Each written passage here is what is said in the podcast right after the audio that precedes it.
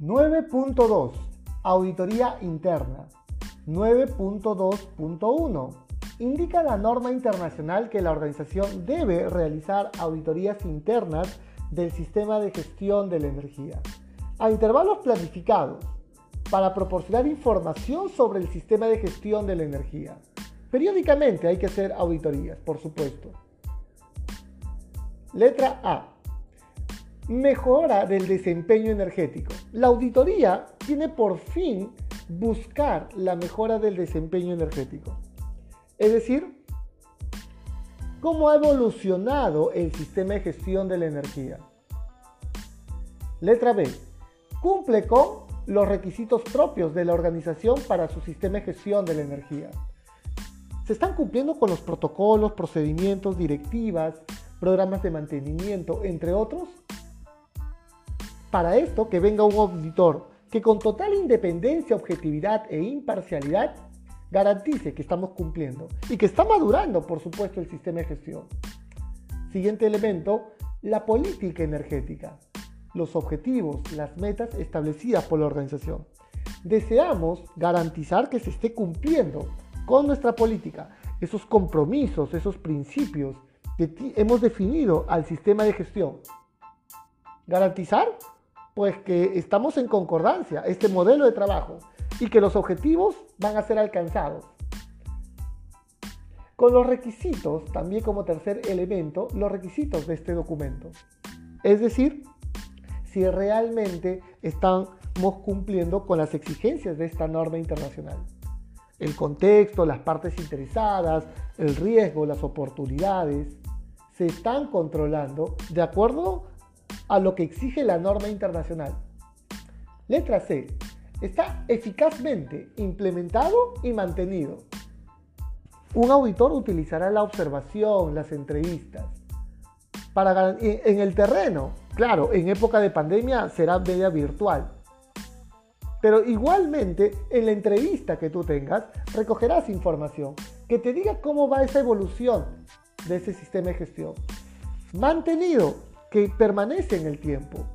Un auditor te va a pedir información de hace un mes, de hace seis meses, del año pasado, de hace dos años, si es que desea, para que garantice que se ha permanecido en el tiempo. 9.22.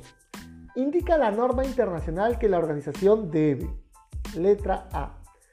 Planificar, establecer, implementar y mantener un programa de auditorías que incluya los métodos, responsabilidades, requisitos de planificación e información que debe considerar la importancia de los procesos en cuestión y los resultados de auditorías previas.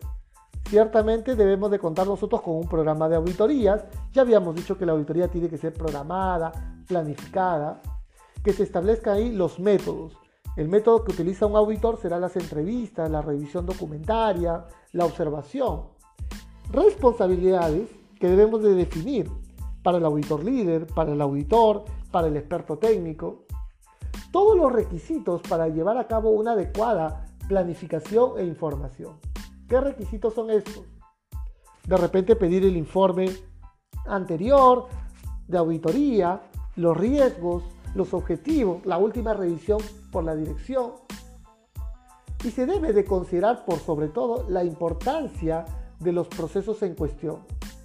Los procesos operativos tienen mayor relevancia. Seguramente a ellos los auditaré con una mayor frecuencia. Letra B. Definir los criterios y el alcance para cada auditoría. Los criterios establecidos en el marco de la ley, los requisitos de la norma internacional y por supuesto el alcance de la auditoría, que no debería confundirse con el alcance del sistema. El alcance de la auditoría es la limitación de la auditoría. Si hemos establecido para este periodo, porque la auditoría será el 17 de agosto y el 17 de diciembre, en agosto estarán los procesos comprendidos de distribución, facturación. Y en diciembre estarán comprendidos los procesos de chancado, molienda. El alcance de mi auditoría será entonces distribución y facturación. Ahora, 17 de agosto, lunes, que vamos a hacer esta auditoría. Es el alcance de la auditoría. Letra C. Seleccionar auditores y realizar auditorías para asegurar la objetividad y la imparcialidad del proceso de auditoría. Un auditor tiene que ser objetivo, imparcial, con, con total independencia, garantice que va a evaluar de forma objetiva. Sin mayor libertad de sesgo, él pueda decir si realmente hay cumplimiento. Letra D. Asegurar que los resultados de las auditorías se informen a la dirección pertinente del alcance definido. Esta persona que hará una revisión por la dirección debemos alcanzarle nuestro informe de auditoría. Letra E. Tomar las acciones apropiadas de acuerdo con los apartados 10.1 y 10.2. Producto de una auditoría, tengo que contribuir a la mejora continua. Letra F. Conservar la información documentada como evidencia de la implementación del programa y los resultados de la auditoría. Producto de una auditoría tendemos a hacer informes, reportes, listas de verificación, un plan de auditoría. El mismo programa de auditoría será parte de la información documentada. Muy bien, queridos participantes, muchas gracias por escucharnos a través de Spotify, Google Podcast. Les saluda el ingeniero José Luis Loaiza Solier, ingeniero de formación, consultor, auditor, docente y gustoso de poder llevar la interpretación de esta norma internacional ISO 50001. Nos vemos en el siguiente capítulo. Muchas gracias.